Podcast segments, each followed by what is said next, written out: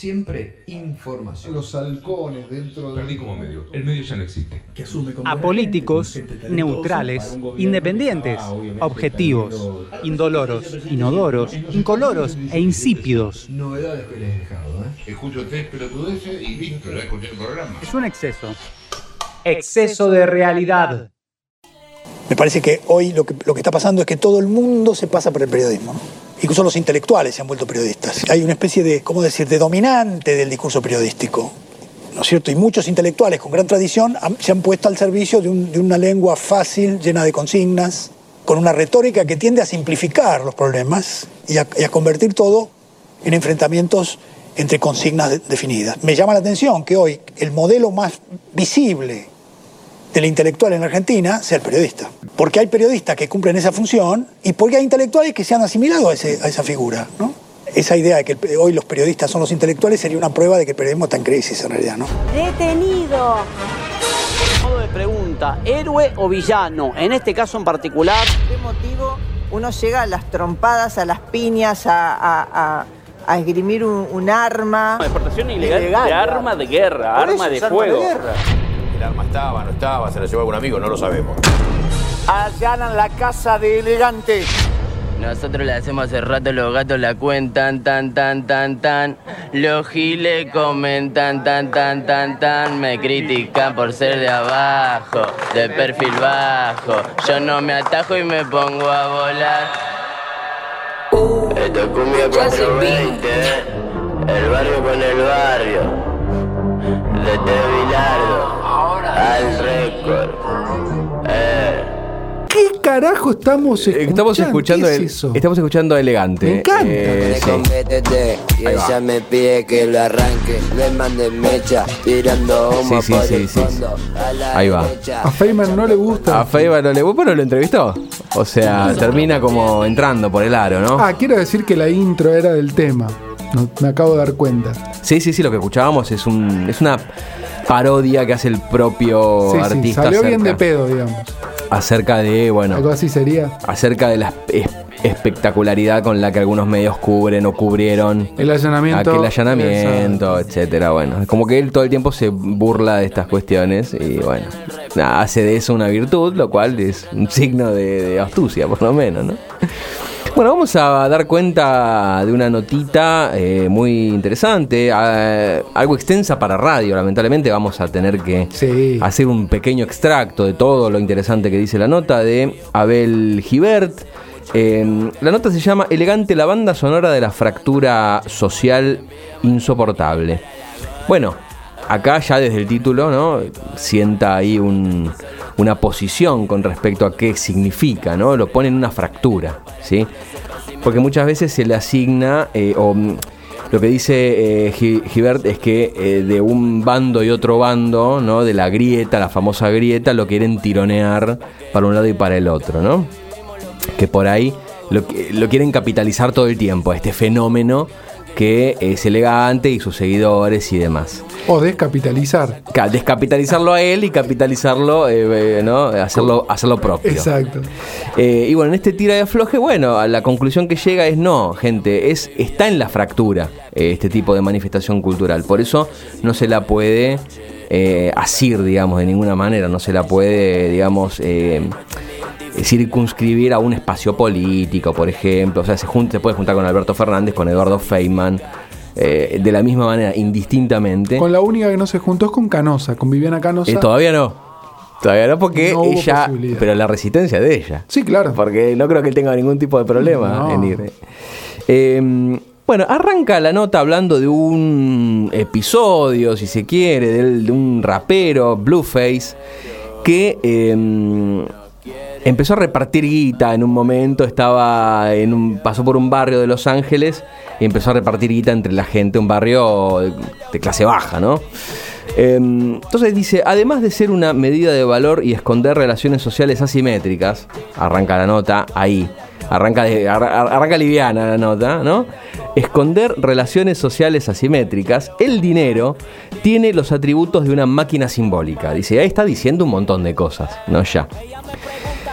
Es decir, eh, cómo a veces el dinero esconde determinadas conflictivas sociales y cómo a veces mm, es, eh, digamos, metaboliza ciertos fenómenos, ¿no? Queda todo eh, procesado por esa máquina simbólica que es el dinero. Bueno, entonces equipara este suceso de Blueface y otros raperos norteamericanos que eh, se la pasaban regalando dinero con, una, eh, con un episodio protagonizado por Elegante en Añatuya, donde encabezó una caravana junto con sus seguidores y empezó a entregar eh, papeles de 500 pesos a la gente que se acercaba, etcétera Y re- registró todo con el celular y lo, estaba, y lo subió a redes y en las redes explotó, digamos, ¿no? Empezó a tener un montón de repercusión. Eh, y llovieron los likes. Dice, si Javier Milei sortea su salario, esto lo dice la nota, Elian Valenzuela, elegante, se ha inclinado a los 21 años por la distribución azarosa justo cuando el FMI impone un control brutal de la emisión monetaria. Es decir, lo pone como contrapartida, ¿no? Estamos discutiendo el acuerdo eh, con el FMI, que lo que quiere es que no se emita más, ¿sí? Eh, aparece elegante regalando guita. ¿no? Entonces fíjense cómo lee Gibert este fenómeno en clave social, en clave cultural. ¿Y por qué es importante esto? Porque generalmente se lo sitúa fuera de la cultura. ¿Sí?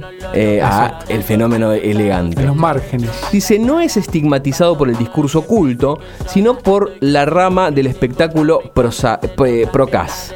¿A quiénes está señalando? A Babi Checopar, Viviana Canosa, que mencionabas vos, los Feynman. Dice que no los une el amor por los cuartetos de Brahms o los solos de John Coltrane a estos personajes, ¿no? O sea, no es. La crítica que recibe Elegante no es desde, una, desde un cierto púlpito cultural, digamos, ¿no? Desde cierta voz cultural, eh, digamos, establecida. Sino que es esta eh, fauna, si se quiere, me- mediatizada que eh, lanza sus dardos, ¿no? Dice, sino por el espanto a un otro irreductible, inescrutable, que no pueden definir bien, ¿no? Les es incómodo, no lo pueden, no lo pueden ahí, este, no lo pueden socalear, ¿no? No lo pueden ahí identificar fácilmente. Dice, el pibe es astuto y hasta autoparodia su condición de buen salvaje, como lo que escuchábamos recién en el, tema musical, o como lo que pasó en la mesa de Mirta Legrand cuando dijo con qué cubierto arranco, en la misa de, bueno, de Juanita Viale, ¿no? en el Sí, programa de Mirta sí, Legrand, sí. pero también, ¿no? Ahí medio parodiando su, eh, su falta de etiqueta, si se quiere. Eh, bueno, después la nota cuenta que su propio nombre tiene que ver con el eh, balserito, Elian González, que en el año 99 naufragó en las aguas eh, ahí cubanas, que, queriendo salir de la isla y demás, y después fue rescatado, ¿no? Fue una noticia muy comentada. Y hace un paralelismo con, eh, la, con el hundimiento, si se quiere, de la convertibilidad en nuestro país, que en el año 99-2000 empezaba a hacer agua también. Dice, el balserito finalmente retornó a Cuba, donde encontró la protección personal de Fidel Castro. Valenzuela estaba a punto, o sea, la mamá de eh, Elegante estaba eh, a punto de tenerlo, ¿no? Dice, Suelian sería el balserito del partido de General Rodríguez mientras se hundía la convertibilidad. Se abandonó la secundaria en tercer año, como miles de bonaerenses, hizo changas para este, sobrevivir de alguna manera. Y los- las repeticiones y los algoritmos le ofrecerían algo más que una posibilidad de flotación. Un estrellato que perturba, dice la nota, con unas palabras muy bien elegidas, hay que decirlo. Eh, y a mí me impresiona esta analogía con el balserito y demás, porque a veces escaló tanto aquel conflicto eh, con el niño este León González, que se convirtió en un problema di- diplomático entre, entre naciones, ¿no? Porque estaba Estados Unidos, el tribunal internacional y demás, ¿qué hacemos con el niño? Y no era porque un niño había naufragado, porque de hecho él eh, eh, sobrevive del naufragio donde murió un montón de gente y todo el tiempo moría gente eh, tratando de cruzar esas aguas. Con lo cual no hay una preocupación genuina por quienes se morían ahí, sino que... Era como el motín de guerra. Claro, Pero a veces como se discuten, digamos, eh, ciertos temas, terminan montándose en alguna oportunidad, ¿no? En alguna cuestión coyuntural y se terminan discutiendo otras cosas. ¿Sí? Que me parece que es interesante el paralelismo con elegante porque no discutamos a elegante, discutamos lo que elegante nos quiere decir o quiere representar. O sea, no tra- tratemos de elevar un poco la puntería. ¿Por qué nos incomoda? Exacto, y no decir escultura, no escultura, canta bien, canta mal, sino qué cosa está tratando de simbolizar, qué escritura, qué quiere escribir culturalmente hablando, ¿no? Eh, esta, esta figura, qué nos viene a decir, ¿sí? Em, bueno, dice Elian, es hijo musical de la portabilidad, la compu y el teléfono. Esto es muy interesante porque se ve en su producción discográfica, ¿no? En sus temas.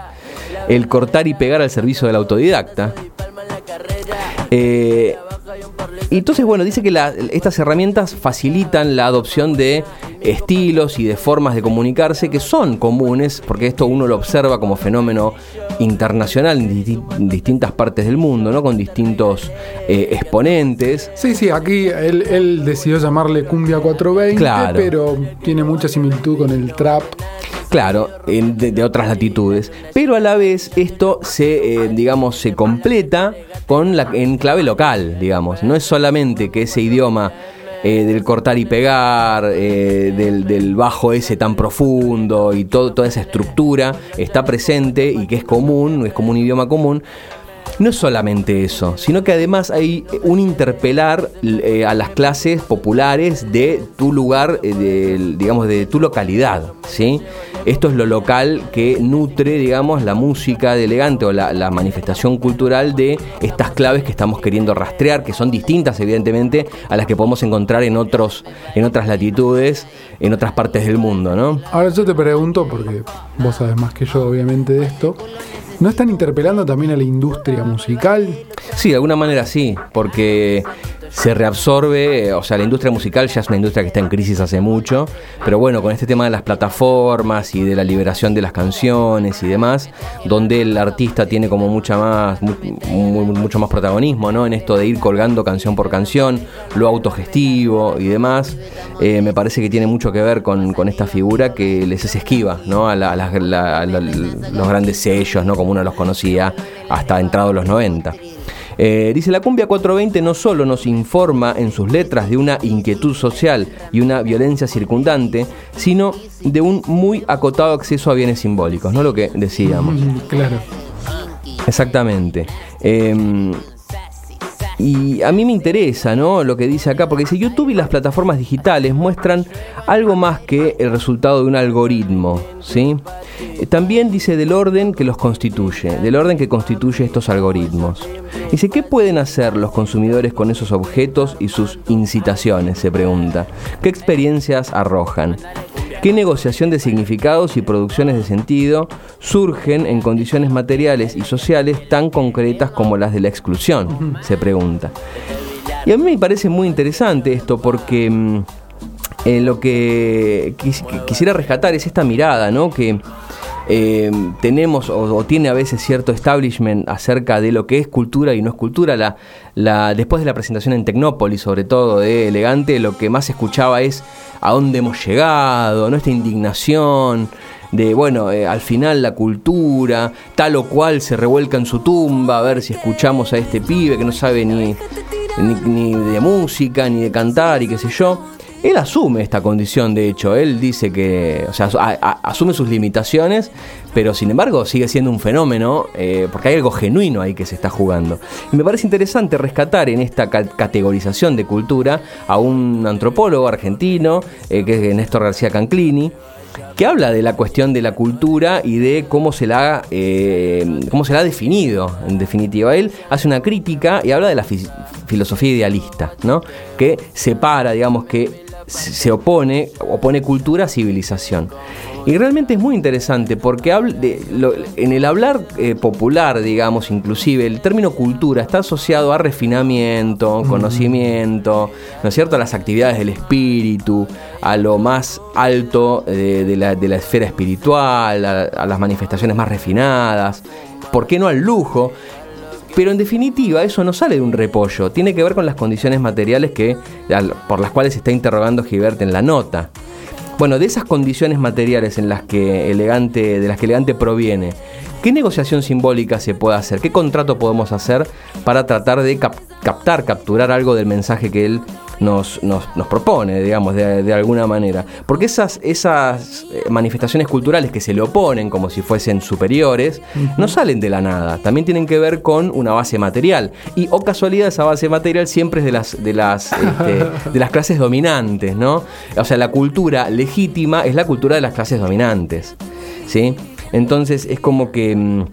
uno siempre termina atrapado ahí. Parece que fuera natural, ¿no? Que cultura es X cosa, pero siempre. Colón. Claro, siempre tiene el sesgo de quienes están eh, apropiados de los medios de para eh, producir y reproducir un orden social determinado.